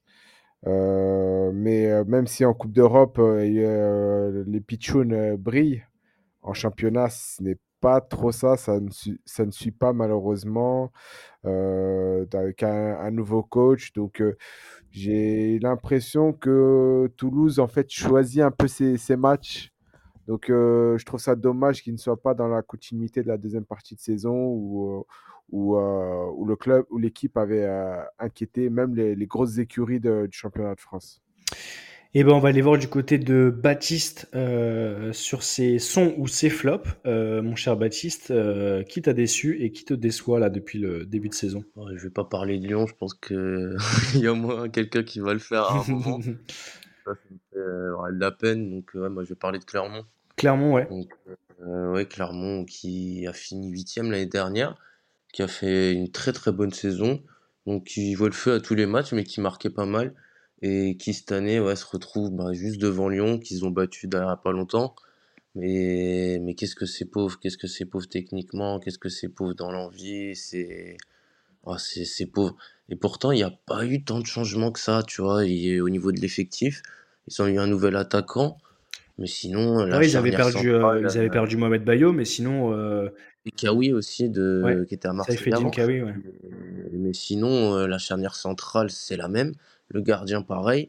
Il y a Gonalon qui est venu s'ajouter avec Konaté, mais sinon, on est à peu près sur le milieu de terrain. Il y a trois mecs qui étaient au milieu l'année dernière qui sont toujours là cette année. Et au niveau de, de l'attaque, on a. Voilà, en fait, c'est surtout peut-être le changement de schéma de jeu. Ouais. Il joue en 4-3-3 et maintenant il joue euh, dans un truc, un 3-5-2 bizarre. Tu Ouais, c'est un et 3-5-2 avec du coup en da- euh, derrière euh, Coffrier à gauche qui a, qui a une bonne patte en plus, ouais, Seydou voilà. Pelmar. Et c'est vrai, un milieu à, à 5 qui est, qui est, qui est assez, euh, qui est assez bouché, moi je dis embouteillé plutôt. ça apporte pas offensivement et ça te protège pas non plus défensivement. Tu vois, donc t'as pas, t'as pas cette compensation qui est faite par un vrai, une vraie sentinelle, par un vrai 6. Et pour avoir vu quelques matchs, j'ai pas non plus vu tous leurs matchs, hein, mais pour avoir vu quand même quelques matchs, c'est pauvre quoi. ouais, t'as vu une grosse différence par rapport à, à la saison a une dernière, grosse quoi. différence par rapport à la saison dernière et ça se voit clairement euh, au niveau du classement. Donc euh, ouais, c'est c'est dommage ce changement peut-être euh, tactique. Je pense qu'en gardant les mêmes bases que l'année dernière avec le même schéma de jeu, ils auraient pu avoir un résultat tout du moins quasiment similaire. hein. L'année dernière, moi franchement, ils étaient pas très loin non plus de la Coupe d'Europe, hein, je te rappelle. Ouais, ouais, c'est vrai qu'ils avaient eu euh, des matchs aussi références. hein. Je me rappelle euh, euh, de, de, de victoires contre des équipes du top 4. euh, c'est vrai que c'était intéressant. Et puis on parlait justement de ce, ce jeu assez euh, décomplexé en Une fait. bonne gestion, de- d'une, ils innovaient un petit peu là, ouais, c'est c'est compliqué cette année, hein, donc ouais, c'est pas fini, hein, Oui, il faudra mais voir justement ce que, ce que propose euh, le, mais bon. l'effectif euh, clermontois sur cette deuxième partie de comme, saison. euh, comme Lyon, tu vois, quand il y a un gros remaniement, tu vois, il y a des ventes au dernier moment, tu vois, des, des trucs comme ça, là, pour le coup, c'est ouais, c'est c'est bizarre, mais bon, dommage pour Clermont. Je vais faire la passe à Brice et euh, je pense que parmi ou l'équipe ou parmi celles dont il veut parler, il y a euh, une équipe qui répond au doux nom de Stade Rennais parce qu'il avait mis beaucoup d'espoir et surtout beaucoup de, plaisir à évoquer euh, cette équipe euh, bretonne en, début de saison. Donc j'imagine que voilà, le suspense est, tombé, mon cher Brice. Parle-nous de, Rennes. Pourquoi Rennes te déçoit en ce début de saison? Évidemment, évidemment Rennes, parce que bah, Samy l'a très bien rappelé. gros investissement cet été, on était un peu hypé par le mercato. Euh, Tous, hein, d'ailleurs, hein, je tiens non, à mais préciser, on était tous euh, hypés par ce, ce mercato. Ouais. Et il y avait de quoi, parce que franchement, ils avaient mis les moyens. Il a, il a parlé aussi très bien du, du travail de Florian Maurice. C'est vrai que c'est vrai que ce qui avait été fait cet été, c'était euh, c'était très alléchant. Alors après, c'est un- quand même, faut aussi souligner que Rennes a deux visages, parce qu'en en Coupe d'Europe, ça, ça fonctionne bien. Trois victoires, une défaite. Ils sont premiers de leur poule, donc ça va. Le seul bémol, c'est que là, je regarde sur les trois derniers matchs, ils ont pris un carton rouge, et notamment Ouais. contre Lyon, c'est un de jeu Guéladoué, il prend un rouge. Donc, bah, comment te plomber un match euh, Ouais, c'est des erreurs bêtes, ça, en plus. hein. bah, C'est euh, vraiment des du, erreurs de un jeunesse. manque de maîtrise. Il, Ouais, ouais, un manque maîtrise. 21 ans. Je regarde euh, contre le Pana. Alors, ils font un match incroyable parce qu'ils mènent un 0, ils prennent un rouge, ils gagnent 3-1 le match. Mais Bélocian, 18 ans, il prend un carton rouge à Ouais. 33e. Euh, contre Nice, bon, il y a un rouge de chaque côté, mais ils prennent un rouge aussi. Voilà, donc c'est de, de l'indiscipline. Parce qu'on sait qu'ils ont la qualité, les joueurs ont la qualité, mais c'est de l'indiscipline. Et ça, je me fais pas trop de soucis. Je pense que Genesio va réussir à rectifier le tir. Le problème, c'est qu'ils perdent pas mal de points en ce début de saison. Et tu l'as, on l'a assez rappelé, mais ils sont 13e. Ils, sont à, ils ont un point d'avance sur le premier euh, barragiste pour le moment. Donc euh, pour le moment, ils regardent plutôt vers le bas que, que vers le haut. Donc euh, c'est vrai qu'en en championnat, c'est compliqué. Et on attend de voir euh, un petit peu un sursaut. Mais euh, quand on voit qu'ils vont recevoir Reims, qu'ils vont aller à Marseille et qu'ils vont recevoir Monaco, on n'est pas très optimiste pour, euh, pour le, faire le plein de points dans les prochaines journées. Donc c'est vrai que c'est vrai que c'est un peu problématique. Et deuxième équipe, et là ça m'étonne un petit peu de Samy, je sais pourquoi il n'en a pas parlé, c'est Marseille, son équipe de cœur. Parce que moi j'aime beaucoup ce club et, et je les trouve pareil à deux visages. Euh, en, Li- en, Ligue- euh, en Coupe d'Europe, ça, fonctionne très bien. Ils sont premiers de leur poule. euh, ils sont très impressionnants. En championnat, c'est compliqué, surtout contre les grosses équipes. Ils ont perdu à Lens là la dernière journée. Ils ont perdu à Nice, ils ont perdu à Monaco, ils ont perdu au Parc. ils ont plus que perdu même, puisqu'ils ont pris 4-0. c'est compliqué contre les grosses équipes. Ils ont fait un nul chez eux contre Lille, mais c'est quand même assez poussif. Même contre les. En fait, c'est poussif. Alors, c'est très compliqué contre les grosses équipes et c'est poussif contre les petites. Donc, c'est assez problématique. Où tu situes le, problème principal pour l'OM Parce que justement, j'allais y venir après en, évoquant cela, mais puisque tu l'as fait, je te, je te laisse donner tes, principaux axes de mécontentement. Est-ce que c'est selon toi, une, attaque qui n'est pas forcément au rendez-vous. Je pense, euh, je pense euh, à l'apport de Bameyang qui finalement bah, se laisse un, peu désirer. Quoi, Bameyang. Euh, on a souligné la semaine dernière, ou il y a dix jours en tout cas, le match de, Vitinha devant qui, continue de, multiplier les, tentatives, qui continue de multiplier les efforts. Mais c'est vrai qu'on est quand même. Moi, je suis un peu déçu par, par Obama. En fait, il y a plein de facteurs qui peuvent expliquer. Tu as un facteur que tu viens de très bien expliquer, c'est le rendement d'Aubameyang également celui de Vitinha, qui est un joueur qui va progresser, ça j'en suis certain. Ouais, qui a une bonne marge de Pour le moment, ouais, qui, et puis qui a, une, qui, a, une grinta et qui a, envie de, qui a envie de mouiller le maillot, donc ça, ça plaît aux supporters. Ouais, et puis, et puis en plus, euh, il, a, il, a, cette grinta euh, que, que, tu que analyses bien justement en suivant le foot sud-américain, mais je trouve qu'il a, il a quand même des euh, des positions, des façons de se retourner, des façons de contrôler qui sont assez intéressantes en tant qu'attaquant. J'aime bien regarder justement le, le, body language, comme on dit, le langage corporel. Et, je pense que c'est un joueur qui peut vraiment bien évoluer, ouais. Et, bah c'est clair. Et quand tu vois qu'il est, alors je sais pas si on peut dire adoubé, mais euh, pris un peu sous l'aile d'un attaquant légendaire de l'OM qui est euh, Jean-Pierre Papin, bah ça, augure quand même, ça laisse augurer de bonnes choses. Mais c'est vrai qu'il faut lui laisser un petit peu de temps parce qu'on sait comment ça se passe à l'OM, euh, un grand club avec beaucoup de pression, bah forcément on attend des résultats tout de suite. Et l'effectif a été quand même pas mal chamboulé cet été. Il faut que la mayonnaise elle prenne, notamment avec Gattuso. Ça commence, enfin en tout cas, je trouve que ça fonctionne plutôt pas mal. après, il faut parler aussi du milieu de terrain. là, ils ont Rongier qui est blessé. Ils ont vendu des joueurs aussi cet été. on peut penser à Gendouzi, on peut penser à quelques joueurs. voilà, après, il y a, en fait toute l'équipe. je trouve qu'à chaque ligne, c'est un petit peu en reconstruction. Sur le papier, c'est pareil, c'est un peu comme Rennes, ça fonctionne très bien. On sait qu'il y a du talent. Il faut que la mayonnaise, elle prenne.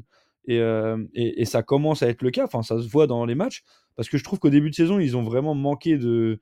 Ils dominaient les matchs, mais il manquait ce côté tueur où ils se faisaient punir par l'adversaire. Ils, prenaient souvent une égalisation en fin de match ou ils, ne prenaient pas les trois points. C'était un petit peu de. Je sais pas si on peut pas dire de la naïveté, mais en tout cas, comme du manque d'expérience. Là, je trouve que c'est un peu mieux. En tout cas, dans les contenus des matchs, je suis pas trop inquiet. Mais, euh, mais c'est vrai que ça va prendre du temps. Et le problème, c'est, comme on le sait, à Marseille, le temps, euh, c'est compliqué, surtout auprès des supporters. Et, comme disait un entraîneur, sélectionneur de, de nos le temps n'a pas le temps et il faut du temps. Exactement, je sais que tu l'adores cette expression, mais. Tu avais dit le temps n'a pas le temps pour le temps, mais il faut du temps, ça c'est exceptionnel. Multinational. mais euh, mais euh, merci euh, mon cher Brice, on m'a demandé à Samy ce qu'il en pense à ce niveau-là. Je sais que pour revenir sur le dernier point que tu as, as, évoqué, donc avec la blessure de, de Rongier au milieu de terrain, on, on s'était fait la réflexion du coup avec Samy l'autre fois que Kondogbia avait fait un, très bon match. Ça faisait longtemps que qu'on n'avait pas vu. Bah, il fait une, plutôt une bonne arrivée à, l'OM euh, euh, après avoir euh, évolué en Espagne. Mais Geoffrey Kondogbia avait fait un, match assez intéressant et on n'avait pas dit qu'il avait pallié bien sûr l'absence de, de Rongier, mais en tout cas voilà, il avait été assez costaud, assez omniprésent. Samy, est-ce que tu veux refaire un petit point sur l'OM évidemment dont, dont a parlé Brice à l'instant? Bah, Marseille, quand on connaît, quand on sait ce qui s'est passé, en même temps, que ce soit Marseille ou un autre club, lorsque, tu connais trois coachs en quatre mois, c'est difficile d'avoir des meilleurs résultats que ça, même si ça n'excuse pas, mais ça peut se comprendre. Longoria qui, a fait une, une, grosse erreur en, en privilégiant l'affectif parce qu'il a nommé son ami Marcelino au poste de coach. Ça, ça a été une erreur parce que lorsqu'on voit ce qu'a proposé Marcelino en termes de plan de jeu, en termes de schéma tactique, c'est assez pauvre. Pour un, pour un championnat comme la Ligue 1, c'était assez pauvre. voilà, Marseille, ne Marseille sous Marcelino ne marquait pas beaucoup de buts. Hein. arrive à Bardonado, bon, on savait que c'était pour la transition du futur coach. On savait qu'il n'allait pas rester indéfiniment.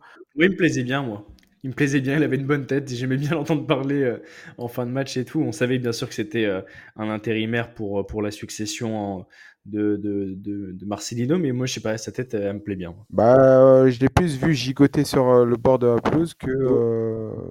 C'est le côté, le mec était animé, quoi. C'était assez marrant, même si on sait que voilà, c'était vraiment pour. c'était temporaire. Après, il y a Gattuso qui, essa- qui essaye d'in- d'instaurer sa patte. Bon, tu passes pas de 0 à 100 comme ça, donc ça va prendre du temps. Moi, honnêtement, je suis supporter marseillais, je le dis, et je m'en fais pas trop pour Marseille. C'est juste une question de temps que l'équipe s'imprègne de la patte Gattuso. C'est pas en 3-4 matchs, ça va être sur plusieurs semaines. Et je pense que la deuxième partie de semaine, une fois que l'équipe aura bien assimilé son plan de jeu, euh, je pense que la deuxième partie de saison, à Marseille sera, euh, on connaîtra l'Olympique, le vrai Olympique de Marseille. Et en plus, avec un match euh, en retard, Marseille, du coup, reste quand même à, à, à 3 points de l'an, sixième. Donc, oui, c'est vrai qu'on peut dire que comptablement, c'est c'est jouable pour revenir plutôt dans la haute partie de. Ah oui, oui, oui, rien qui est joué. hein. Il n'y a rien qui est joué. Messieurs, il va bien falloir y venir. Faut en parler. on dirait que on parle du comportement du grand tonton euh, en, dîner de famille euh, qui finit toujours éméché, mais il va falloir en parler, messieurs. On va parler de l'Olympique lyonnais. Et euh, je veux qu'on élève un petit peu le débat à ce niveau-là, parce que depuis le début de ce podcast, que vous écoutez d'ailleurs, chers auditeurs, sur, sur Deezer, Apple Podcast et évidemment Spotify, euh, qui est de très très bonne qualité, de très bonne facture ce, cet épisode. Et d'ailleurs, je vous en remercie déjà, messieurs. Mais en tout cas, pour continuer sur cette lancée, euh, je veux qu'on élève le débat et qu'on essaye de trouver euh, les potentiels signes euh, qui, qui augureraient vers, euh, vers une sortie de, de l'eau, parce que là, on est vraiment euh, au niveau moins 10 euh, en termes d'apnée. Mais, euh, mais voilà. Alors, je vais faire un petit tour de table. Bah, tiens, c'est quoi, Brice, je vais te lancer tout de suite. Baptiste, ensuite, et après Samy. Assez rapidement, qu'est-ce que vous, vous testeriez, vous, euh, en tant que responsable de, l'OL Alors, je ne vous mets pas à la place du président, parce que je pense qu'il n'y comprend pas grand-chose non plus. Euh, mais, euh, mais plutôt, ouais, à la place de l'entraîneur, qu'est-ce que vous essayeriez de faire? Est-ce qu'il faut faire des, des, des, des, des, réunions à l'étranger? Qu'est-ce qu'il faut faire, selon toi, mon cher Brice, pour essayer de se mettre la tête à l'endroit et au moins de faire des prestations qui ne sont pas ridicules parce que je pense, et vous me donnez aussi votre avis à chaque fois que vous prenez la parole, mais euh, selon moi, euh, Lyon va devoir cravacher pour ne pas descendre cette année euh, en Ligue 2. Brice, à toi la main, ensuite Baptiste. Oula, le chantier, il est, il est quand même assez large. Je pense déjà que la victoire à Rennes va leur faire du bien. Parce que, comme on l'a dit, c'était la seule équipe d'Europe qui n'avait pas gagné un seul match depuis le début de saison. Alors certes, bien aidé, comme on l'a dit aussi tout à l'heure, par, le carton rouge pris en tout début de match par Rennes, mais je pense que ça peut les aider, parce qu'il faut aussi dire quelque chose, c'est que là, ils ont trois matchs très très compliqués qui arrivent. Ils vont recevoir Lille, ils vont à Lens et ils vont à- aller à Marseille. Ah, Enfin, ils ont même cinq matchs compliqués, je dis trois, mais ils vont recevoir Toulouse et ils vont aller à Monaco. Donc voilà, ça, ça, ça vous augure d'une suite de championnats assez costaud. Après, euh, sur le papier, euh, Lyon est une équipe solide. hein. Euh, il suffit juste de redonner confiance aux joueurs. Alors c'est toujours facile à dire comme ça et toujours beaucoup plus délicat à faire euh, dans le vestiaire. Mais euh, je pense qu'il y a plein de choses. Il y a de la concurrence à mettre avec certains jeunes, parce qu'on l'a dit aussi tout à l'heure, le, centre de formation de l'OL est quand même le plus réputé de France. Je pense qu'il y a aussi de l'émulation à, redonner à certains cadres, euh, parce qu'il y a des joueurs qui sont en manque de confiance. euh, je pense à la casette, il y en a. Cherki, euh, les espoirs, euh, enfin les, prestations avec les espoirs, ça peut l'aider. Ça peut l'aider à retrouver un petit peu le, génie qu'on lui connaît. Euh, Il y a plein de joueurs hein, qui a créé, c'est pareil, avec les espoirs, ça, marche plutôt bien. Bon, là, ils ont perdu euh, malheureusement euh, contre l'Autriche, mais globalement, ça, ça leur permet de retrouver un peu de confiance et je pense que ça peut aller dans le bon sens. Et je pense qu'il leur faut pas grand chose pour que la machine redémarre. Je pense qu'il leur faut juste euh, un brin de réussite parce qu'ils n'en ont pas eu beaucoup non plus depuis le début de saison et, euh, une mentalité un peu plus optimiste, on va dire. Alors après, euh, certes, en coulisses, c'est pas la joie. On va pas reparler de John Textor ni même de Fabio Grosso parce que et des affaires extrasportives, mais mais sur le terrain, logiquement, ils ont ils ont les atouts pour rivaliser avec les équipes que, que je viens de citer pour les cinq prochains matchs. Il faudra juste que euh, moi, ce qui m'inquiète, c'est surtout leur défense. euh, parce que je pense qu'au milieu de terrain et en attaque, ils, ont, ils, sont, ils sont solides. Après, derrière, euh, derrière c'est vrai que c'est un petit peu léger. Ils ont des joueurs qui découvrent la Ligue 1. Jake O'Brien, par exemple, Diomande qui a lui un petit peu plus d'expérience, même si voilà. Tagliafico, c'est compliqué. donc je sais pas, peut-être aussi du recrutement hivernal. À voir, à voir ce qui peut être fait, mais parce que Lovren, c'est un vieux briscard, mais il est plus vieux que, briscard pour le moment. Donc, donc voilà, après, moi c'est surtout la défense qui, qui m'inquiète, à voir s'ils n'ont pas des jeunes à, intégrer en, défense. même s'il leur faudra aussi des joueurs d'expérience. Mais je pense qu'au milieu de terrain et devant, ils ont, cette expérience de la Ligue 1, des Mama Baldé, des, des Tolisso au milieu de terrain Cacré. voilà, sur le papier, c'est quand même sexy. Hein. On va demander à, Baptiste si lui aussi euh, dresse un, portrait un peu similaire euh, au tien, mon, cher Brice. Euh, tu as parlé de vieux briscard en parlant de, en parlant de Dejan Levren. Et, euh, et c'est vrai que j'y réfléchissais quand tu étais en train de d'élaborer ton, ton, plan d'attaque pour cette deuxième partie de saison, mais je pensais à, à, lui qui a connu quand même le haut niveau du côté de, de Liverpool notamment, qui était passé par Lyon il y a plusieurs années et qui, même s'il n'est pas au niveau, euh, au niveau du jeu, euh, bah ouais, représente quand même quelque chose et pourrait donner vraiment un allant euh, dans ce vestiaire lyonnais.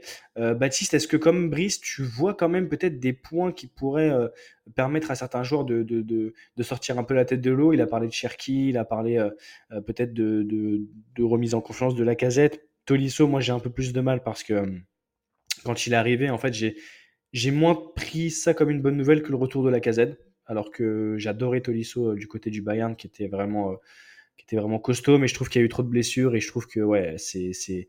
on l'a senti très touché aussi euh, l'autre, l'autre jour en, en fin de match. émotionnellement, je pense que c'est un peu trop pour lui. Baptiste, ton avis à ce niveau-là? Et, et, voilà, je vais te la poser assez cash la question, mais est-ce que Lyon descend en Ligue 2 en fin de saison? J'aimerais te dire que non, mais ça m'a l'air bien parti pour, hein. Ils ont la victoire contre Rennes qui leur donne une lueur d'espoir, on va dire. Mais là, en termes euh, comptables, euh, c'est déjà très très compliqué malgré la victoire contre Rennes. Et ouais, au niveau de l'effectif, il y a trop de rotation, on comprend pas qui est quoi, qui est qui, c'est quoi le 11 de départ. On a des mecs qui sont là, euh, qui ont été recrutés, on sait pas pourquoi, Maitland Niles. Tachar, Clinton Mata, même Diomandé, c'est compliqué. Le départ de Barcola la dernière journée, la casette, Tolisso, bah, c'est plus les mêmes que euh, depuis leur passage au Bayern et à Arsenal. Tu vois ce que je veux dire? C'est compliqué. Ça me rappelle un peu l'après-Manchester quand Alex Ferguson est parti. Comme dans plein de clubs en fait, quand une personne qui est là depuis 15-20 ans est partie, hein, même avec Wenger, c'était compliqué. Euh, une fois qu'il a quitté Arsenal. Mais là, ça prendrait des proportions euh, inattendues. Mais quand tu regardes bien, dans le fond, le 11 de départ, et même euh, en termes de banc, il n'y a, pas de banc. Tu vois, Kadewere, ces mecs-là, ça fait déjà un ou deux ans qu'on a, qu'on a senti la patate. Tu vois ce que je veux dire? Est-ce que, comme, euh, comme mon père, que tu connais bien d'ailleurs, puisque tu as vu une paire de matchs euh, avec lui. Est-ce que, euh, je vais te sortir l'expression, ça va te faire sourire, est-ce que tu estimes comme mon père que ce sont des faux joueurs? C'est des faux joueurs euh, En parlant de qui? Ouais, En parlant de, des joueurs comme Kadewere, comme, comme Maitland Nice, comme, oh. comme MJ Figno, tout ça, quoi. Des joueurs qui ne jouent pas vraiment, en fait. Je l'avais oublié, lui, MJ Figno. Non, c'est compliqué. Je sais pas comment. Faut, faut pas cracher, tu vois, là où ils en sont, là où ils en sont, c'est qu'il y a une raison mais c'est pas des mecs du standard de l'OL qu'on a connu, tu vois ce que je veux dire? C'est pas du standard de l'OL qu'on a connu, mais quand tu regardes, et, d'ailleurs Brice le, le pointait euh, assez, assez intelligemment quand même, je trouve que euh, qu'il y a certains joueurs qui sont vraiment en dedans. Et, et, et c'est marrant de voir à quel point euh, une, on, parle souvent des cercles dans la vie, les cercles, les cercles vertueux et les cercles vicieux.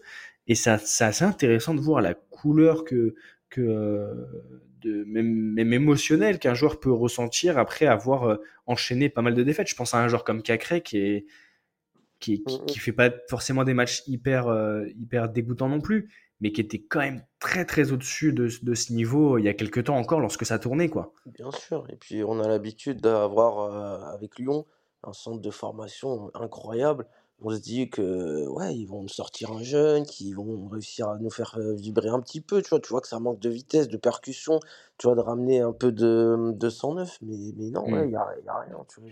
Mama Baldé, etc., c'est c'est compliqué, c'est compliqué, tu vois ce que je veux dire? Ouais. On va demander à Samy si euh, il fait le même constat que, que toi, dans- comment il se, il se positionne à ce niveau-là. Et, euh, et en tant que coach, est-ce que tu aurais une solution là, euh, sur, euh, on va dire, les trois prochains matchs, même si euh, euh, ça, va être, compliqué pour, euh, l'OL euh, après la, trêve internationale, mon cher Samy? Bah non, il n'y a pas de solution. Enfin, Lyon, depuis un petit peu plus d'un an, est dans une crise euh, sans précédent. Franchement, honnêtement, j'ai vraiment de la peine pour Olas parce que ce qu'il a bâti en 37 ans de présidence a été ruiné par un homme qui est incompétent, qui ne connaît rien au football, en la personne de John Textor.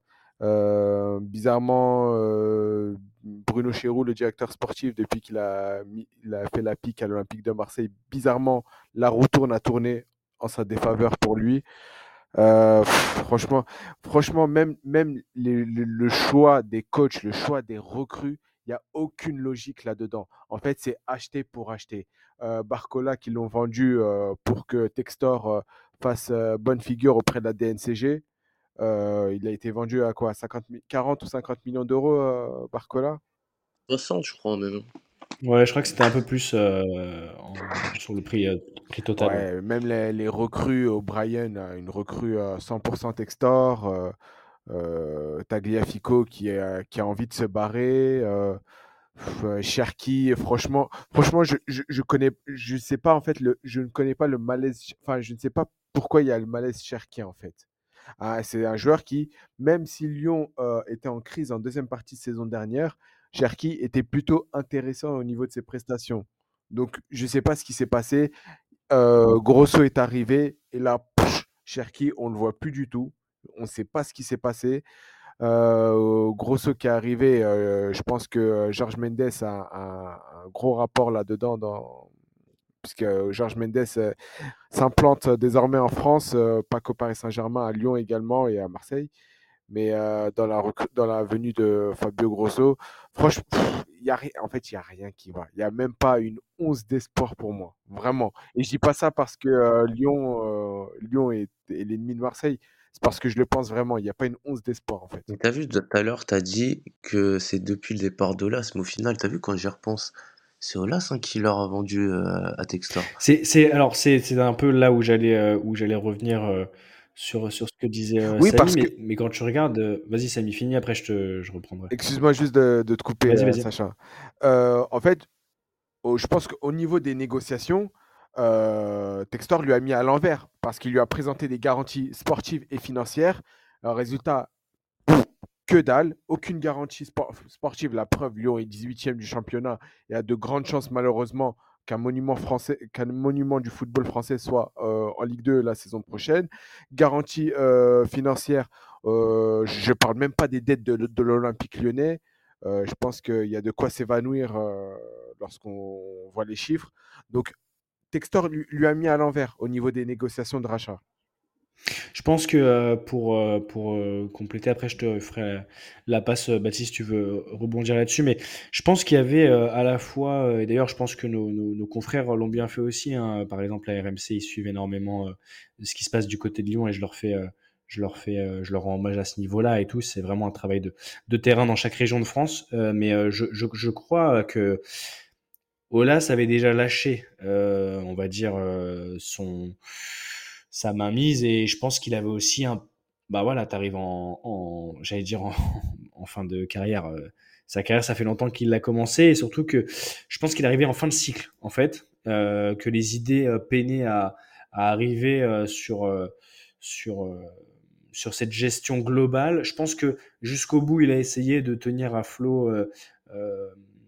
Voilà, un certain équilibre même dans, la gestion administrative et, peut-être financière aussi du club. J'ai vu qu'il avait beaucoup fait pour le football féminin parce que là, pour le coup, ça reste son bébé et, euh, chapeau à ce qu'il a fait euh, notamment du côté du football féminin. Et il faut le souligner à chaque fois, le football, euh, c'est, enfin, je veux dire, un club de football, c'est, ce n'est pas que l'équipe une masculine. Il faut aussi penser au football féminin. Il faut aussi penser à, ceux qui peuvent le, le permettre, mais, mais à, des, à des cellules en e-sport, etc. Il faut rendre hommage à tout ça. Mais voilà, je pense que d'un côté, Ola, ça avait déjà lâché. Comme point de Samy, les négociations n'ont pas dû bien se passer puisque dès, dès, la, dès la suite, on a vu Ola s'être écarté justement du bord de l'Olympique lyonnais alors qu'il était encore pour l'instant euh, dans les premières semaines qui avaient suivi le rachat, euh, toujours impliqué euh, dans, ce, dans, ce, cet organigramme-là. Et je pense que voilà, ça a été un combo des deux et qu'au final, ça se passe pas non plus au meilleur moment. on va juste conclure cette, cette très très belle émission euh, messieurs, avec euh, un petit tour du, du foot mondial. Euh, là, je vais laisser la main à Baptiste et à Brice et à Samy.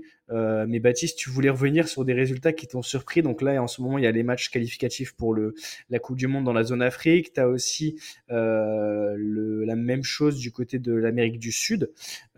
et, et on a eu des matchs assez intéressants. Donc Baptiste, je te laisse nous expliquer ce qui t'a marqué, ce qui t'a un peu étonné. Et ensuite, Brice et, Samy, dans l'ordre, vous pourrez euh, réagir par rapport à ce que dit euh, Baptiste. Ouais, ouais, ouais. Bah, moi, tu sais, euh, dans le foot, j'aime bien les petites nations de foot pas trop connues et les petits clubs tranquilles, tu vois. Donc là, quand c'est les qualifs de zones un peu exotiques et tout, moi, c'est là que je me régale. Et là, on a eu plein, plein, plein, plein, plein de surprises. Donc, euh, Chers auditeurs, sachez que je connais Baptiste depuis quoi? Ça fait plus de plus de 10, plus de 10 ans même qu'on se connaît. Et, euh, et c'est vrai que quand il raconte qu'il a vu, je sais pas, hier contre Laïl et Rose euh, à 23h en replay, il le dit vraiment. Quand il dit qu'il a vu le match de l'île Maurice ce soir, il l'a vu, il a vu. Ne vous inquiétez pas ce n'est pas juste pour faire du, clic, mais Baptiste euh, a un appétit pour le football euh, des, des recoins du monde entier euh, assez prononcé. Ouais, donc là, tu as vu qualif de la zone Asie pour la Coupe du Monde, de la zone Afrique et même pour la zone, la zone, la zone Nord-Amérique. Donc il y a eu plein de surprises. Hein. Donc on va commencer par par le plus exotique, hein, si tu me permets. Donc avec la victoire de l'Inde contre le Koweït. Donc une équipe indienne qui commence à se construire petit à petit, mais bon, je vais pas, je vais pas blablater dessus plus longtemps. Euh, on a eu aussi la victoire de la Chine contre euh, la Thaïlande, donc était un match un peu compliqué, mais bon, euh, une équipe chinoise qui va peut-être dans les futures années, en tout cas ils y mettent les moyens, commencer à émerger. En tout cas, ils ont les ressources pour. Et puis euh, on a eu euh, voilà, on a eu des matchs aussi à surprise même pour les qualifs de l'Euro, il n'y avait pas eu que les qualifs de la Coupe du monde. Donc euh, on a eu aussi des matchs de qualifs pour l'Euro 2024, bon c'est les derniers, hein, je crois c'est même le dernier si je dis pas de conneries. On a eu la Suède qui s'est fait ravager par l'Azerbaïdjan 3-0. Donc on a eu Vraiment il y a eu des trucs franchement faut faut pas chercher à comprendre.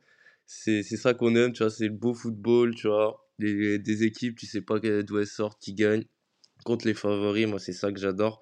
Et euh, bah là, franchement, il y, avait de quoi se, y avait de quoi se régaler. Euh, en Amérique du Sud, surtout. Euh, je sais pas si tu as vu donc l'Argentine euh, qui se prend un but de Darwin Nunez en, fin de deuxième période et qui s'incline à domicile contre l'Uruguay. le Chili qui arrive pas à battre le Paraguay. Bon, après, le Paraguay, c'est jamais, jamais facile à les jouer, ils sont solides derrière. La Colombie qui, qui bat le Brésil aussi. Avec la belle histoire, justement, le, le doublé de, de Luis Diaz. Ouais, exactement. Non, franchement, il y a, il y a eu des folies. Donc, on sait que ces matchs-là, donc c'est des matchs assez aléatoires, mais on se rend pas compte de l'enjeu que ça représente pour euh, les pays euh, en question, en fait. Tu vois ce que je veux dire? Nous, on est habitués tous les 4 ans à jouer la Coupe du Monde, l'Euro, etc.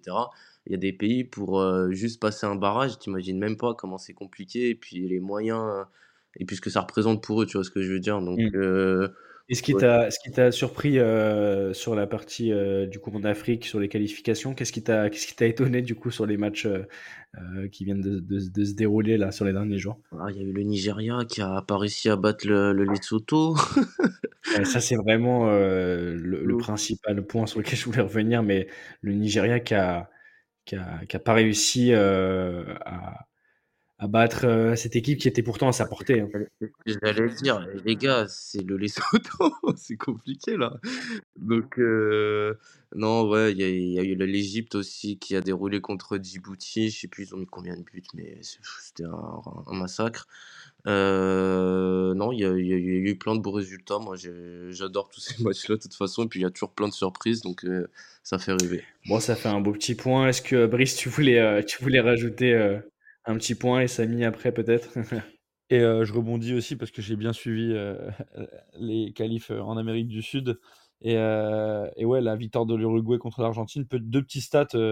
bah, L'Uruguay qui avait pu gagner en match officiel en Argentine depuis 1937. Donc gros gros exploit quand même. Et pareil, la Colombie qui avait pu gagner à domicile contre le Brésil en compétition officielle depuis 1991. Donc deux, deux grosses surprises la nuit dernière en Amérique du Sud. Et, et, ça relance un petit peu euh, l'attrait euh, pour ces qualifs parce que ça permet euh, à l'Argentine de ne pas creuser l'écart. Et il y aura un énorme Argentine-Brésil, si je dis pas de bêtises, à la prochaine journée. Donc euh, ça va être sympa à suivre. Alors, Argentine-Brésil, euh, je vous donne le rendez-vous. Euh, si vous voulez suivre ce match de prestige, ce sera mercredi 22, donc ce mercredi à 1h30. Donc, regardez-le en replay, ne vous couchez pas à pas d'heure. Mais c'est Brésil-Argentine. C'est Brésil-Argentine, ouais, merci. Ouais, Brésil-Argentine à euh, 1h30 ce mercredi. Samy, mon cher tu- pardon. Sur l'équipe, sur la chaîne d'équipe, donc là, euh, 21, si je dis pas de bêtises. Euh, Samy, est-ce que tu voulais rapporter un, élément à ce qui a été dit? Est-ce qu'il y a un résultat qui t'a surpris? Est-ce que comme toi, le Nigeria, tu les voyais, comme nous, le Nigeria, tu les voyais battre euh, le Lesotho? Euh, Qu'est-ce que tu as à nous dire, euh, mon cher Samy, sur les matchs internationaux? Ah là là, quel match euh, serré entre le Nigeria et le Lesotho. Oh là là. Non, mais euh, ouais, bah, a pas de surprise, rien à dire. Mais je suis un peu déçu. hein. Personne n'a parlé de la Tunisie. hein. 4-0 contre Sao Tomé. Il fallait les mettre, les 4 buts. hein. Fa- Attention. fa- fallait les mettre, mais euh, tu, tu me permettras quand même de de- d'estimer que, que votre pays, euh, mon cher, euh, mon cher Samy, est assez, euh, est assez fort pour battre euh, et le- Ouais. oui, oui, contrairement à Maurice. Euh, on Contrairement à l'île Maurice, on embrasse euh, Dylan euh, on fait, une bise à, à Didou qui, qui a eu le plaisir de voir son équipe nationale, l'île Maurice, affronter le Cameroun ce soir. Et euh, je regarde tout de suite euh, le résultat, mais euh, Tro- je, 3-0. je crois que l'île Maurice a pris une déconvenue euh, Euh, il doit- face à, Dylan à Starcy doit être en train de pleurer dans sa chambre. Donc, Ouais, mais euh. Dylan est supporter, mais il est quand même très très objectif et, et il, il a, il a mis une petite vidéo euh, au bout de la 45e, je crois, euh, que, que les Lions euh, ont, euh, ont marqué. Ah, Euh, je ah, donc, que, ouais, j'ai, euh, j'ai- on a, on a vu la même story. euh, je, je crois que voilà, il a Nom du gardien d'ailleurs en parlant de cette story. en en disant, fait, en disant qu'ils avaient réussi à tenir 45 minutes. en fait, le, en fait, l'objectif, c'était à quelle minute euh, l'équipe allait se prendre un but? C'est pas aller essayer Ouais. de chercher un nul ou une victoire. Bon, après, après, je pense qu'on on a quand même plus de chances de voir Dylan un jour champion euh, euh, de, de, l'île- de ping-pong de l'île Maurice, toute, toute catégorie, que, que de voir l'île Maurice battre le- un pays comme le Cameroun. Ça reste un petit pays, l'île Maurice. Et on, on fait un bisou à tous nos amis mauriciens. J'espère que vous nous écouterez sur cet épisode 25. En tout cas, on vous envoie plein de force. Et, et si je peux rebondir sur un dernier match, euh, et après, euh, Vas-y, vas-y, Samy. Euh, franchement, parce que moi, j'ai vu la, la rediffusion du match Uruguay-Argentine. Ouais. Et franchement, ce qu'a proposé notre loco adoré, Marcelo Bielsa, c'était vraiment incroyable. Vraiment, je me, je me suis régalé. Bah, en tout cas, ça a permis à, à Brice de- d'empocher un bon petit gain. Donc, félicitations, Brice. Euh, T'as pris plus que sur ces matchs-là que le tournoi de poker euh, il y a 15 jours. Donc, euh, C'est clair. Bah, merci. hein. Bon les gars, c'est l'occasion pour moi de vous remercier. Euh, chers auditeurs, j'espère que vous apprécierez le podcast. On a essayé d'aller dans le détail ce soir. On n'avait pas de match à suivre, donc euh, on a pris notre temps. Et euh, on Il y avait la Coupe de France ce soir. il y a la Coupe de France ce soir, oui, mais là, Baptiste, là, on parle, on parlait justement de ton attrait pour les matchs un peu moins, un peu moins médiatisés. Je je vais pas dire qu'il n'y avait pas de match ce soir à chaque fois qu'on fait un podcast, puisque dans tous les cas, tu trouveras une affiche ce soir-là. je te connais assez bien Il y a pour, Bordeaux, Bordeaux qui a failli perdre contre le Canet aussi. bon, en tout cas, voilà, chers auditeurs, chères auditrices, j'espère que ce, ce format vous aura plu. On revient évidemment euh, le week-end prochain. Donc là, on pourra débriefer un petit peu euh, ce qu'on a vu euh, du côté de, l'équipe de France, ce qui nous a plu, ce qui nous a moins plu, si on a eu des surprises, si on a eu des révélations aussi. Euh, Et on fera aussi forcément euh, le tour de notre journée de, de Ligue 1 qui se, qui se profile. Euh, en tout cas, voilà, merci beaucoup Baptiste, merci Samy, merci Brice, c'était un top épisode. Euh, chers auditrices, chers auditeurs, vous nous retrouvez bien évidemment sur Spotify, Apple Podcast, euh, sur Deezer, sur toutes les plateformes d'écoute et de téléchargement. Vous pouvez aller aussi voir ce que fait Dylan, justement, notre copain qui sera bien un jour numéro un au ping-pong sur l'île Maurice. Donc il y aura des, des, des tweets qui seront postés euh, dans les jours qui viennent. Vous avez l'habitude, on poste des petites vidéos intéressantes, des petits trucs euh, euh, cool. Et on essaiera aussi de trouver un thème de sondage euh, à poster pour euh, justement intégrer l'épisode de la semaine prochaine. Peut-être que Khalil, euh, notre Khalil national, euh, reviendra pour une petite chronique euh, sur le Real. Et euh, voilà, d'ici là, portez-vous bien, continuez à suivre le foot, à kiffer du foot, à boire du foot, à manger du foot, à, pleurer devant du foot. Et, euh, et portez-vous bien, c'est le plus important. C'était Tactique, épisode 25 déjà, messieurs, dames, mesdemoiselles, et à, à toutes les personnes qui nous écoutent. Vendredi 17 novembre. Ciao, ciao